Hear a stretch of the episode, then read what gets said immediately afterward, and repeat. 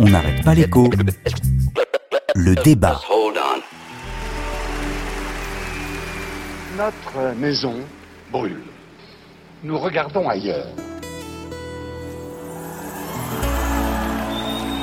Nous ne pourrons pas dire que nous ne savions pas. Ces problèmes d'environnement sont résolus en général que si on, met, on force les gens à mettre la main au portefeuille. C'est de les faire payer pour le comportement qu'ils adoptent.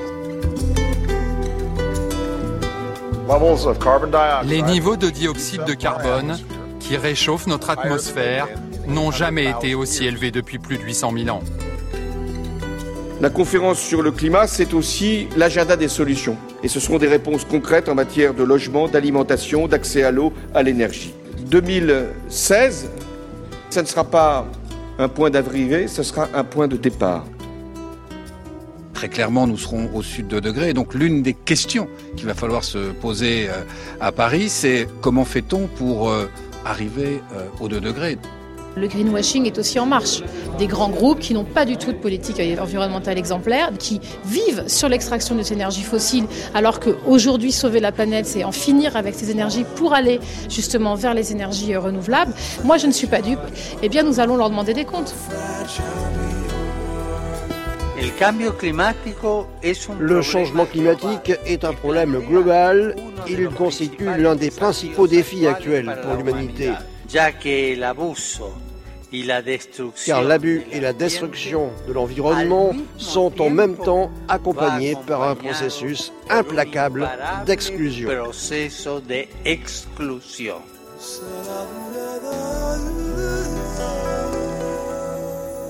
Nous avons entendu Jacques Chirac, c'était en 2002 à Johannesburg. Et puis en 2015, le prix Nobel Jean Tirole, Barack Obama, François Hollande, le directeur général de Suez Jean-Louis Chaussade, la secrétaire nationale d'Europe Écologie Les Verts Emmanuel Cos et, ça n'est pas souvent dans une émission d'économie, mais peut-être de plus en plus souvent, le pape François. Emmanuel Le Chypre, euh, la question préliminaire, c'est un débat scientifique, c'est un débat euh, politique, euh, ce réchauffement climatique, et les économistes ah bah attendez, c'est c'est leur boulot maintenant. Plus que jamais, ils sont utiles. Les scientifiques, ils ont fait leur boulot, c'est-à-dire tirer la sonnette d'alarme.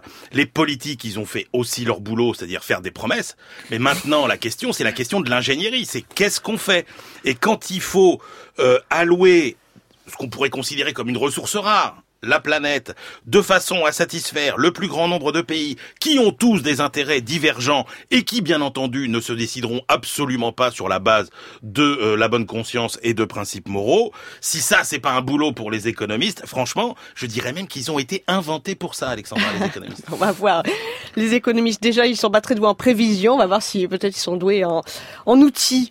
Alors, le but, c'est de limiter le réchauffement climatique à 2 degrés pour les générations suivantes. Ça, on l'a dit. Cette fois-ci, le sommet a été soigneusement préparé, les États ont travaillé, on l'a dit aussi, ils ont transmis des engagements. Christian Chavagneux, euh, c'est peut-être un succès diplomatique, mais euh, cette histoire de 2 degrés, on sait déjà que c'est un échec. attendez, un succès, on verra bien déjà la semaine prochaine. Là, en tout cas, quand on fait la somme de tous les engagements des différents pays, on aboutit à un réchauffement climatique compris entre 3 et 4 degrés. Donc les 2 degrés, on n'y est pas du tout, mais vraiment très très loin. Et c'est vraiment une catastrophe parce que les scientifiques, ils nous disent quoi? Quand vous passez de 2 à 3 degrés de réchauffement, les effets sont beaucoup plus importants quand vous passez de 1 à 2 degrés. C'est pas linéaire dans la progression des, des cochonneries des catastrophes qui nous attendent en termes de perte de ressources en eau. En Australie, en ce moment, il y a des sécheresses incroyables. C'est déjà aujourd'hui, c'est pas demain. Hein, les problèmes du réchauffement climatique, les pertes de biodiversité, euh, les vagues de chaleur extrême, etc., etc. Les problèmes de sécurité alimentaire, les problèmes de santé sont déjà là. Alors là, il faut quand même dire que l'Union européenne, euh, les engagements de l'Union européenne sont plutôt positifs, vont plutôt dans le bon sens. Et c'est les États-Unis, le Japon et la Chine et l'Inde, les gros acteurs, qui sont plutôt à la ramasse. Justement, on, peut faire la photographie comme ça, tout le monde a la photographie de départ pour savoir qui pollue, d'où on part. Qui me fait cette photographie Emmanuel Le Chypre? Non, mais très rapidement, parce qu'on va pas noyer sous les chiffres, mais en termes de masse absolue, vous avez euh, deux pays qui polluent beaucoup plus que les autres, qui sont les États-Unis et la Chine. Après, il faut arriver à un niveau plus fin et qui est aussi intéressant, c'est euh, quand on ramène tout ça au nombre d'habitants. Ah oui. Et là, effectivement, on s'aperçoit que la Chine, évidemment, vu la masse, elle pollue beaucoup, mais que si vous regardez la pollution par habitant en Chine, elle est beaucoup plus faible que les Américains, qui sont Ah les non. vrais affreux. Ah non, pas du tout. Ah, si, ça. par habitant, si, beaucoup Ah non, plus. pas du tout. J'ai Ah, j'ai- j'ai le chiffre Ah sous non, les non, yeux. Là, l'émission de tonnes de CO2 par habitant, là, par, par habitant. hein. En Chine, c'est euh, 10 000, euh, 10 200. Aux États-Unis, c'est 5 200. Donc la Chine par habitant pollue deux fois plus que les États-Unis, Emmanuel. Non, à non, cause ça, de c'est- ces centrales à charbon Et à, à cause de, de Ah bon. plein de choses et le fait que le développement est extrêmement Mais rapide. Bien sûr que si. Après, il y a l'Union européenne, après il y a l'Inde et après il y a la Russie. Voilà les cinq plus gros pollueurs de la planète. En quantité, c'est vrai. Mais de toute façon, c'est là-dessus. Non, mais de toute façon, c'est Ah là-dessus. non, moi j'ai les vrais chiffres. hein. Voilà, forcément. c'est là-dessus, c'est là-dessus qu'il, qu'il va falloir agir. Juste pour donner un ordre de grandeur, on se rappelle qu'il y a quelques semaines, on a découvert que suite à une erreur de calcul sur la consommation de charbon, on a découvert que la Chine polluait. euh, cette erreur de prévision, c'est l'équivalent de ce que pollue l'Allemagne en une année. Donc on voit bien où sont les où sont les leviers d'action. Donc après, vous avez euh, par secteur. Et Oui, parlez-moi des secteurs. bah, par, par grand secteur, vous avez euh, les entreprises et notamment les entreprises industrielles, vous avez le logement le résidentiel et le transport, hein, qui est euh, beaucoup, et notamment sur les hydrocarbures, c'est là euh, qu'il y a beaucoup à faire. Mais si, et si on regarde après qui sont les victimes et qui sont euh, les moins victimes du réchauffement, on voit que là encore c'est les pays pauvres qui sont perdants sur tous les plans et que les pays qui sont les moins concernés a priori quand même par le réchauffement ou dans un deuxième temps seulement, c'est quand même les pays européens. C'est-à-dire ceux qui ont déjà fait leur développement, ce ne seront pas les premières victimes de ce réchauffement climatique, Exactement. sauf les multinationales qui ont évidemment euh, des Exactement. usines. En gros, Ouais, ceux qui ont pollué sont aussi ceux qui ont l'argent aujourd'hui pour essayer de nous sortir de la situation. de faire face. Alors pour que la photo de départ soit la plus juste possible, nous avons en ligne avec nous ce matin Olivier Godard, qui est chercheur honoraire au CNRS, rattaché au département d'économie de Polytechnique. Bonjour Olivier Godard. Bonjour. Vous justement, vous avez travaillé sur la notion de justice climatique. C'est le fond du débat. Quand vous dites justice climatique, il s'agit d'équité? Oh, il y a plusieurs dimensions à la justice climatique. Il y a un aspect, faut-il que ceux qui subissent des dommages soient compensés par ceux qui sont à l'origine de ces dommages? Deuxième question, comment répartir au mieux un budget carbone limité pour l'avenir? Et puis, comment aussi faire en sorte que l'ensemble des parties qui ont quelque chose à dire puissent vraiment participer à la négociation de façon équitable, avec euh, en disposant d'expertise, en disposant d'accès même, à, je dirais, au cœur des négociations. Ces trois dimensions de la justice sont tout à fait aussi importantes l'une que l'autre. Et Olivier Godard, vous dites il faut se méfier des idées fausses.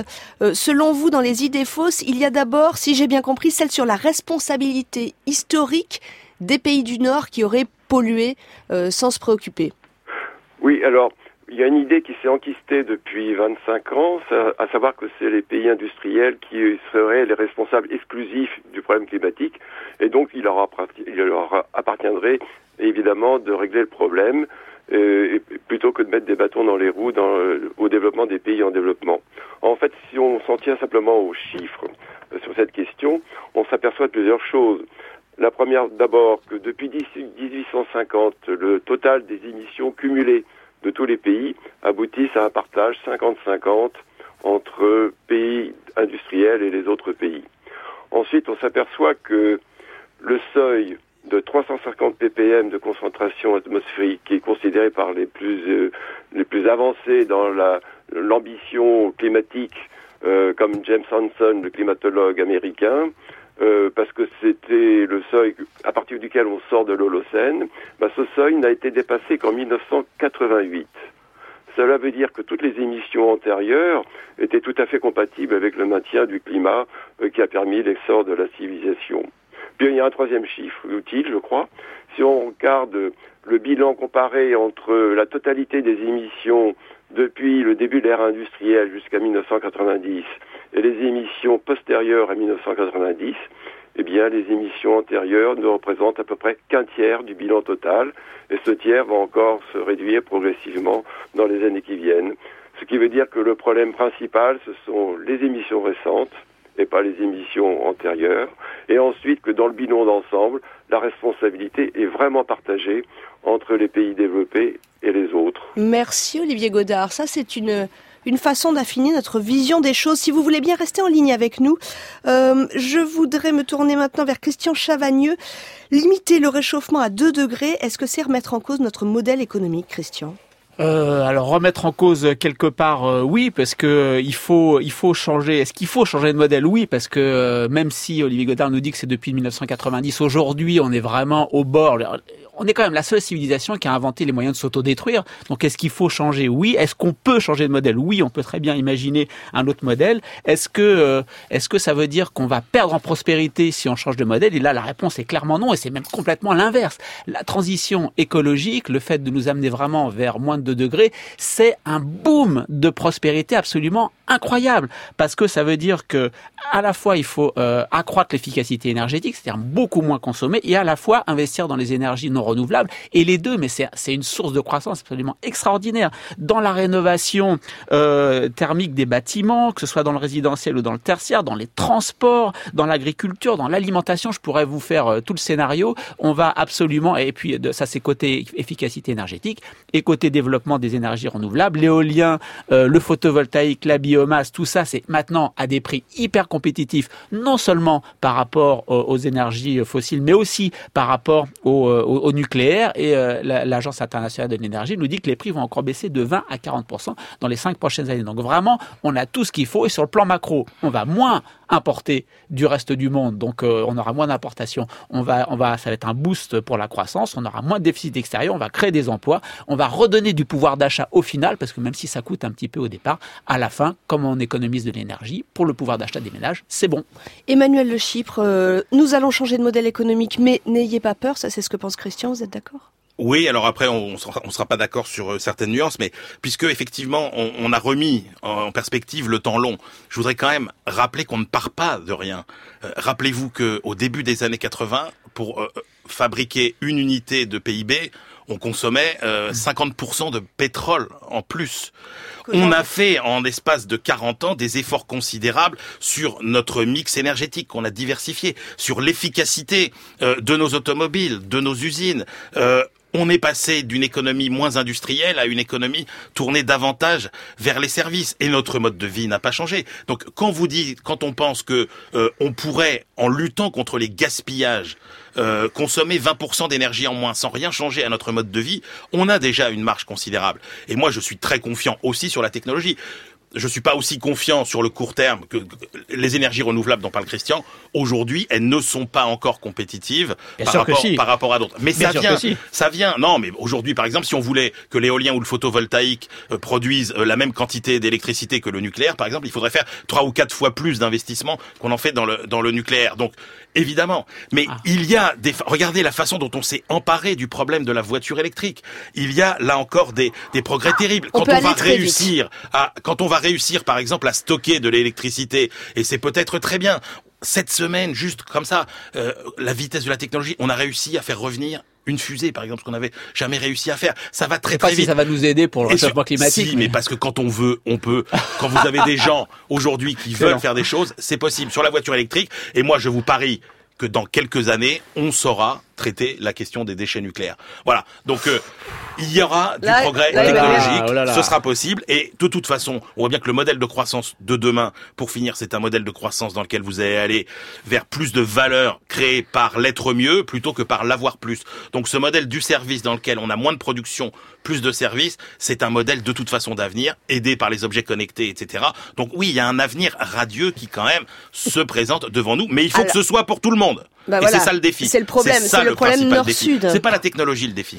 Christian Chavagneux. Non, alors les, les, les évolutions. Après, on en vient à qui va payer. Hein. Les évolutions technologiques, oui, d'accord. La, la, voiture propre, euh, les, les ENR, les énergies euh, non, non renouvelables, etc. Oui, ça, les énergies renouvelables, oui, d'accord. Mais enfin, on va pas non plus tomber dans le tout scientifique et ce que les scientifiques appellent la géo-ingénierie, c'est-à-dire la capacité de l'homme à manipuler le climat. Parce que on s'est aperçu dans les années 90 avec l'éruption du mont Pinatubo que, euh, eh bien, quand ce, quand ce volcan hein, a, a, a, eu cette éruption absolument extraordinaire, ça envoyait plein de soufre dans l'atmosphère et la température a été diminuée de 1 demi degré. Donc les scientifiques ils nous disent quoi? Il y a qu'à balancer du soufre et comme ça on va, on va réduire la, la, la, la, température de la planète. Sauf que derrière ça fait fondre les pôles, sauf que derrière ça baisse les précipitations dans les pays du Sud. Et vous avez quand même des dingues qui arrivent derrière en disant, vous savez ce qu'on va faire, Alexandra? On va déplacer l'orbite de la Terre pour qu'on soit plus loin du Soleil, comme ça on sera moins réchauffé. Et je, Christian va revenir je plaisante pas, je plaisante pas. Ce sont des débats scientifiques extrêmement sérieux pour lutter contre le contre le, réchauffement climatique, sauf que c'est des Jules Verne de bistrot. Hein. Bon, et on vous a entendu tous les deux. Il faut s'adapter, il faut trouver des solutions, il euh, faut changer de, de modèle économique. Combien ça coûte? Qui va payer? Ah. Je vois soupirer tous les deux. Bah, combien ça coûte euh, Est-ce qu'on a une idée? bah, Après, vous avez diverses estimations. En fait, tout dépend de ce qu'on pourrait appeler le taux d'intérêt écologique, c'est-à-dire comment vous arbitrez euh, les sacrifices. Parce que le vrai problème, c'est ça, c'est comment faire pour accepter des sacrifices aujourd'hui par rapport à un gain hypothétique demain. Et, c'est ça le boulot des économistes, ça va être ça. Donc euh, le coût, alors euh, il a été estimé à peu près de 5 à 20 du, du PIB mondial. On nous dit en même temps qu'il faut... Sur, sur 30 ans. Oui, oui, c'est ça. Sur 30 ans, c'était le rapport Stern, mais qui dépendait un peu de ce taux d'intérêt écologique. Donc on sait très bien que de toute façon c'est un coût exorbitant. Non, mais oui, c'est un coût exorbitant, mais l'argent est là et on n'a pas du tout de problème de financement. Vous avez, si on a un vrai prix du carbone, il euh, y, a, y, a, y, a, aucun souci. Si on arrête euh, les 500 milliards de subventions aux énergies fossiles et qu'on les remet dans l'énergie renouvelable, on, a de l'argent. Vous avez en Allemagne la transition nucléaire qui est en train d'être réussie grâce à, la, KfW, l'équivalent de la BPI euh, allemande. Vous avez la possibilité de verdir la finance et vous savez que le G20 a demandé en avril dernier au Conseil de stabilité financière, c'est-à-dire les qui s'occupent de la régulation financière de dire vous les banquiers, vous les investisseurs, vous devez maintenant faire attention à la façon dont euh, euh, votre euh, votre travail impacte sur le climat. Et puis enfin, la Banque centrale européenne est en train de s'exciter pour savoir s'il faut faire du moins 0,2, de moins 0,3 des dixièmes de points de base dont personne n'a rien à faire, alors que la création monétaire de la Banque centrale pour financer la transition énergétique, elle est là. Question pour boucler, il faut avec la première question d'Alexandra. c'est vrai que là, on voit bien que le diable sera dans les détails quel mécanisme incitatif on arrivera à créer Est-ce que là, ces engagements qui sont pris finalement, ce sont des engagements sur les bonnes intentions? On voit bien que les économistes vous disent que demain, le pouvoir de ceux qui ne respecteront pas leurs promesses faites aujourd'hui sera encore plus fort pour négocier. Donc qu'est-ce qu'on fait? Est-ce qu'on fait un marché du carbone? Est-ce qu'on le fait au niveau national? Euh, Oui, mais au niveau national, vous avez des lobbies, etc. Donc c'est ça. Il en tout cas, c'est pas l'argent qui manque. Hein. Il faudra, oui, mais il faudra trouver les outils pour que euh, cet argent aille euh, s'employer là où c'est nécessaire. Et je vous signale que nous n'avons pas abordé le prix du carbone, qui est quand même un point important dans ce débat, ce qui veut dire qu'on y reviendra. Allez, fin du débat COP21. Merci à vous, messieurs. Merci à notre expert Olivier Godard, qui lui aussi avait des choses intéressantes à nous dire sur le prix du carbone. On peut lire son livre, La justice climatique mondiale. C'est paru à la découverte. À venir d'ici 10 heures, y a-t-il une nouvelle crise à l'horizon? Pourquoi la France a-t-elle 10% de chômage? Ce sera l'interview de l'ex-chef économiste du Olivier Blanchard, depuis le studio de France Inter à Washington.